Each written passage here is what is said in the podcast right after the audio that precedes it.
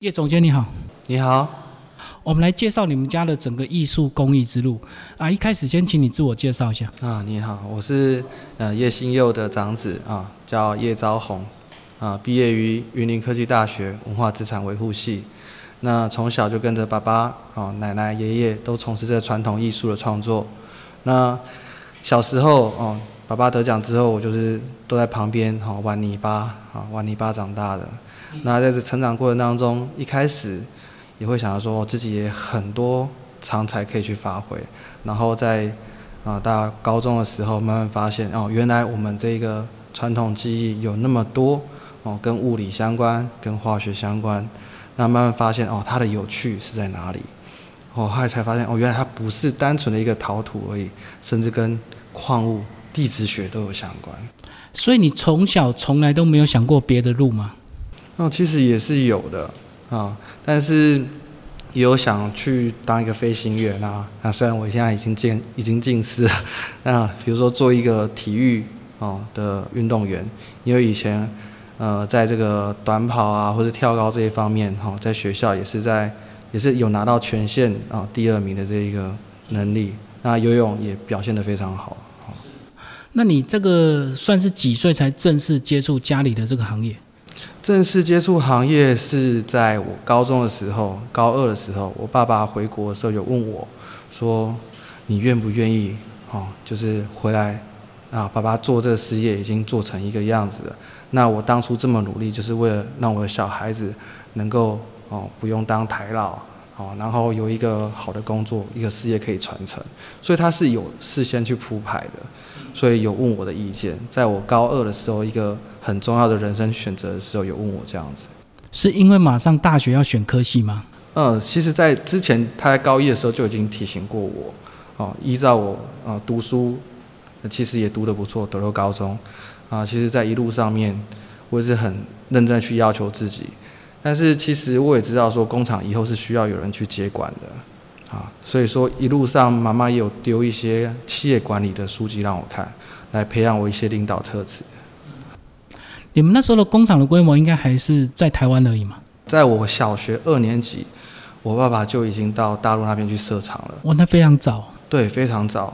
所以其实在我出生的时候，我是在一个呃家里面有二三十位师傅的一个环境长大。纵使那时候只是在古坑非常小的一栋透天处，很窄，可是里面的员工都保持在十位以上。啊，所以是一个很热闹，大家都把我当成是自己的小孩子在照顾。那你看这么多年，你觉得在你大学开始正正式接触艺术相关的时候，你的美术基础有帮助吗？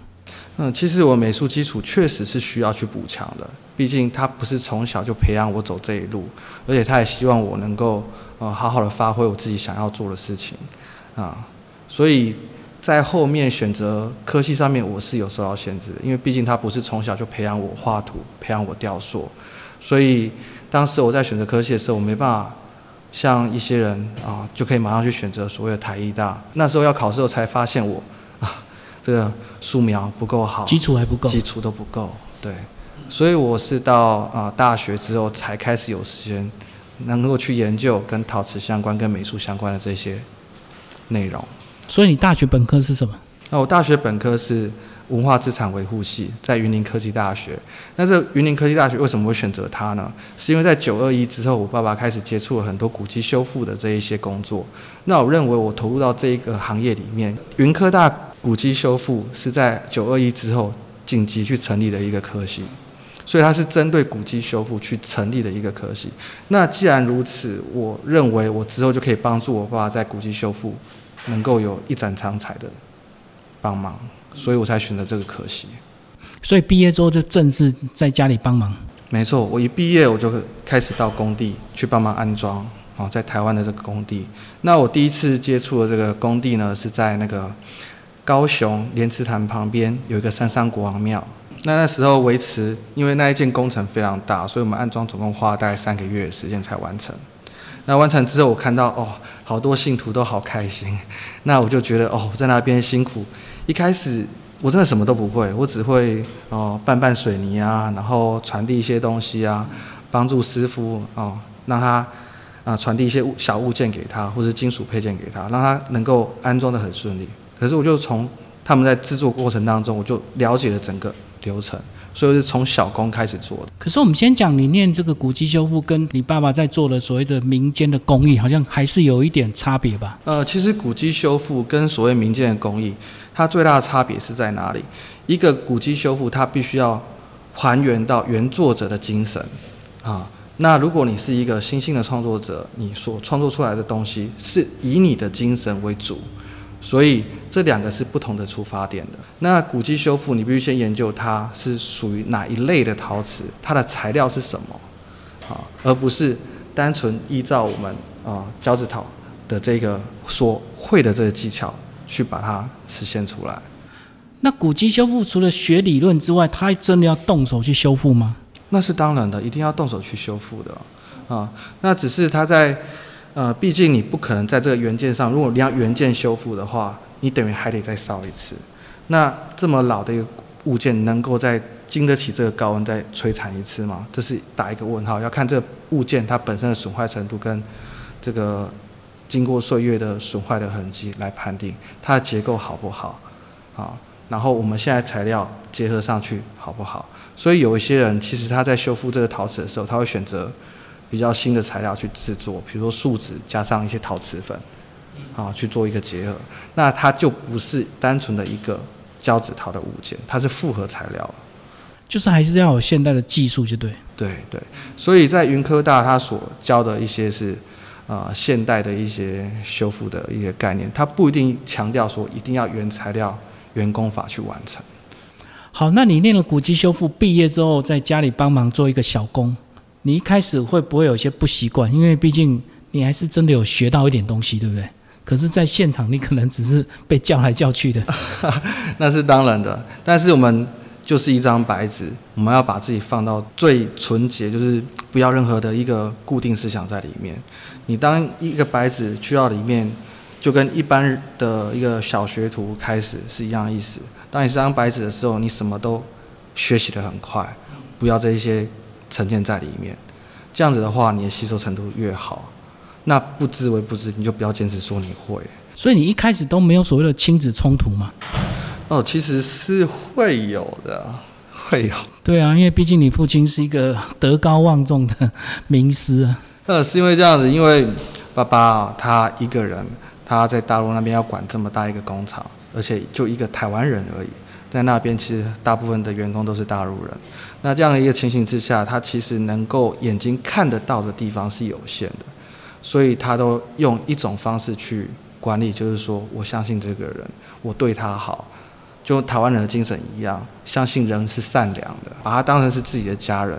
所以我们的员工都跟着我们十五年以上的老员工了，甚至下一代。都已经还有继续来的，或者是说啊，他结婚之后再把他的另外一半带到工厂来一起做的，也有哥哥带姐姐的，啊，类似像这样的情形出现。那你们冲突点是什么？是因为你在学校学到的修复方法跟现场操作的方式不一样吗？哦，这倒不是，这有点像是西方文化跟中方文化的一个冲突。中国的这个文化，它很强调是以人很情商为主，很多东西是讲感情的，台湾是讲感情的。所以，呃，它没有那么很自私化的一个管理方式。可是，呃，因为妈妈的影响，她给我一些企业管理的一个概念之后，我就一直往这方面去学习西方的管理方式。我总是希望说能够找出一个 SOP，总是希望说让他呃比较像一个正规的公司，不要什么事情都讲人情就对。啊，对对对，都讲人情，这样会不知道该怎么办。每一个单每一个事件都必须当一个独立事件去处理，那就很麻烦。好，那当你想管，可是爸爸还没放手，你们磨合了几年，你才慢慢有自己的发言权。呃，其实这个部分其实还是必须用实际的去做。啊，其实一开始我切入点反而是从员工的小孩暑假该怎么办开始，或者是员工的小孩怎么样。管理得好，不要去影响公司里面的，所以我是从外围去做出成绩，让他看到，慢慢肯定。一先把员工的小孩管理好。对，因为小孩子以前是在车间里面跑来跑去，东西不小心撞坏了，然后也没人知道东西坏了，也没人敢承认，啊，那就你事情拖到后面总是得处理就等东西拿出来才发现坏掉了。啊，是，甚至他们会把这个东西就藏在哦储物柜里面，也不往上报，到后面少了这一件哦，再从头再做，那就会延会延宕到整个工程的时间的。。对，是是跟随父亲大概到几年，你才开始有自己的一个艺术创作空间？哦，艺术创作空间是这样子。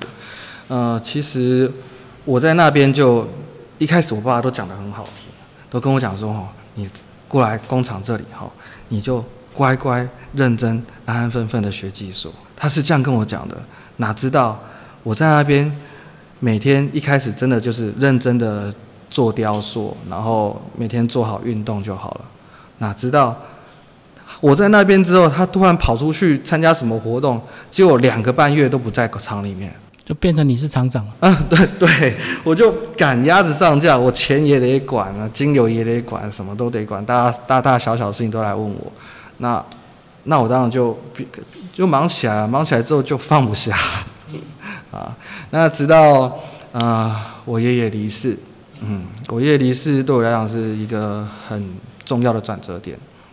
那时候我就回台湾来照顾爷爷，然后我就发现哦，台湾开始有三 D 列印啊、在高雄的街上开始在开门市，在贩售这个机器。其实我那段时间就已经开始注意到啊，三 D 的这个雕塑技术对我们传统的雕塑的冲击是很大的，所以我当下就决定说，既然未来会这么的普及，我下定决心我要好好学好这门技术。提早学，让我们可以在一个同一个起跑点上面。毕竟我未来还要再走三十年以上，我不希望我能够我跟其他人会输在起跑点上面。趁着我还没有重担都在我身上的时候，我们赶紧学好这门技术，让我们的这个企业能够继续再往前走。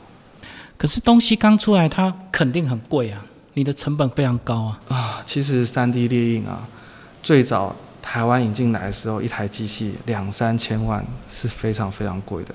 但实际上，当那个时候我已经知道，我已经知道在门高雄街上看到门市的时候，其实它已经实行了大概二十年了，它已经把它的那个专利权已经打开来的，所以才可以开始说很多厂家，哦，在开始在进行这个销售，哦，这个技术的传播。所以当时候我接触这一部分的时候，其实它已经 cost down 下来了，比较能够不是说遥不可及这样子。但是它还是算营业用，对不对？一般家庭不会买个 3D 列印机吧？对，一般家庭它使用都是那种挤牙膏式，叫热熔型的啊。但是我去评估之后，我才发现啊，热熔型的实在不行，因为它上面的痕迹，你光是要把它磨掉，那些加工的时间跟成本啊，倒不如你重新好好自己做一尊吧。好，你后来就把 3D 列印技术导入你们的工厂的设计流程，这样子吗？这又是一个非常严重的冲击，因为传统师傅会觉得你要抢他的工作，不以为然吧？对他一定会跟你讲说，我这个我捏的速度肯定比你快啊，但事实上也没有错。在一个，我不是说单纯只是引进技术，我必须从它根它头开始做，所以我一开始学的是三 D 雕塑，我就去判断啊哪一套软体适合来做三 D 雕塑，所以跟着我基础所学这些雕塑的技巧，我把它融入到雕塑软体里面去，哎，发现其实还蛮好用的。可以加速，对不对？啊，对，所以它就是其实也是从一颗球开始慢慢捏，慢慢雕塑。嗯，所以我开始尝试在雕塑软体里面去雕出一颗头。那它就很简单的解决我一个问题啊，左手跟右手的协调性。大家说要你要练到两边要完全一样，左右平衡嘛。啊，对，在电脑里面其实是很容易做到的啊，因为它同时可以雕左边，同时雕右边。对，我知道这个有时候那个对比性真的是非常的困难，要两边做到一样，对不对？左手跟右手啊，虽然说它就是归不同脑管的。好，那你后来是怎么样才有开始自己的得意作品，甚至你可以独立去接一个案子到完成？呃，其实我开始学这个 3D 雕塑之后，而且我还参加政府的这个青年就业站，我还去哦参加他一个一整个完整系列的教学，所以我不止学了 3D，我还学了 2D，因为它 3D 里面很多的这些贴图啊，这些上面的纹路啊，事事实上是需要 2D 的图来做协助的，所以它是一整套从二 D 到三 D 的一个过程。那当你学完这一些之后，我认真的用我的能力去网络上面投履历，所以应征了有琉璃的公司，有花莲那边石雕的公司。我经历过这两间公司的这个训练，就是靠着我的网络上我实际做出来的作品啊，然后去得到这两份工作的机会。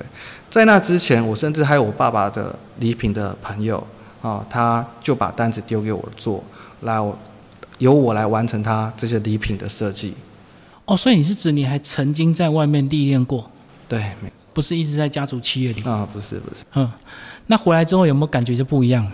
哦，当然，啊，因为我开启了另外一扇窗啊，简直是完全不一样的世界。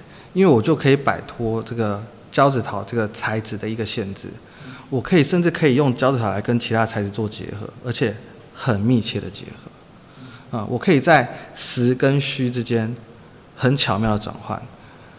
因为我不只学了 3D 绘图，我还学了 3D 扫描、3D 列印，甚至是 CNC 的操作，还有逆向工程的这些内容。你是指有一些人工做不出来的东西，可以透过电脑设计把它弄出来，这样子吗？嗯，尤其是非常微小的东西，甚至是工具达不到的一个内容。其实我们在做雕塑的时候，二十公分以下的物件，事实上就需要特殊的工具，跟非常细的。还有很考验你的眼睛，所以说这样的师傅要做二十公分以下的物件是不好。那在啊数位的这个雕塑的范畴里面，是可以把它放到很大、很做很精细的雕刻，因为在数位的范畴里面，它没有所谓小件的东西，你可以把它放到很大，再缩到很小。嗯，就跟我们印钞票一样，钞票的每个细节都很细微。嗯，然后最后变成一张纸这样。嗯，哎，所以你有这样的科技助阵之后，是不是真的回头对你的家族企业就帮助非常大？哦，这部分他们一开始都保持着怀疑的态度，半信半疑。对，说你这东西到底能够帮助到什么？就以一个设计稿来讲，哦，如果你只是单纯看线稿，跟你实际在数位里面把它雕出一个立体的东西，对于业者，就是我们的客户来讲，是很直观的不一样的，啊。毕竟它是一张图，是你必须靠这个想象，不知道它的厚度是多少啊，啊，它的实际的雕出来感觉是如何啊？但其实对我们来讲，当我们把它三 D 做出来的时候，其实我们已经雕塑完了。事实上，我们已经花了很长的时间，已经把它雕塑完了。所以有时候，呃，我们的客户会不理解为什么二 D 的图跟三 D 的图所需要时间会落差这么大。好，所以你的意思是，当三 D 图出来之后，基本上。它的雕塑就成型了，就可以做到百分之百的精准，对不对？对，因为它就是三 D 列印的。对，它可以做到三 D 列印啊，但接下来就是要你要考量你到底符不符合成本。有些物件非常的大，你知道三 D 列印它的材料是以克下去算的，公克数。对，有些材料一克就要二十块，甚至到二十五块。我那时候刚开始学的时候是这么的贵啊，所以当你一个大物件。然后再慢慢那边等它列印，所以不一定划算。但是我相信，它慢慢成熟之后，一定会越来越有优势。成本会一直荡就对了，然后列印速度会越来越快，所以等于是提早准备嘛，不一定要商业应用，但是你先有这样的技术。以前还是一一个点下去慢慢挤，现在有一整面的啊，它光打过来就是一面，直接一层就完成了啊。以前你还要慢慢扫，慢慢扫。这样也许扫一层，你十几分钟就过去了。它现在是啪一张上去，然后就下一层了。好，我们最后来谈你的现况。你应该有一些得意的作品跟案子是经过你的手。啊，是，像那个台南四朝大众庙啊，就是我最近我呕心沥血去完成的啊。因为四朝大众庙它的那个故事背景啊，它是啊陈友啊，或者是叫做陈泽啊。他的主帅目前有这个争议性，但是我认为他都是在这个时空背景底下，啊，在这个郑成功底下去。两个主角还有争议就对。对，是是。纵使在主，纵使在庙方，他们还是还是有争议性的。所以你可以找到两个资料，一个是陈友，一个是陈泽。那我那边描述的是主要是在陈泽，啊，他是属于郑成功他虎卫营的里面一个将军。那虎卫营他就属于。铁甲军，他是郑成功部队里面的特种部队。那这个特种部队呢，他所穿着的这个铁甲是遮到只剩下眼睛露出来。啊，那时候啊，他光靠着三百名的这个铁甲铁甲军就可以抵抗三千名清朝的士兵啊，一路打到南京去，差一点反清复明。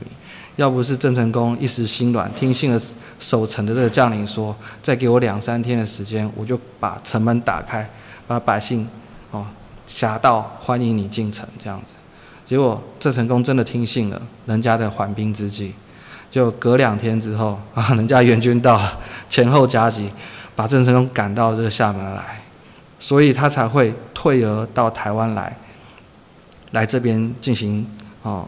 希望有更大的一个版图，蓄积更大的力量来反攻回去，所以他退守到这个台湾来。但那时候台湾已经有荷兰的荷兰的东印度公司，哈，在这边已经开始在进行商业活动了。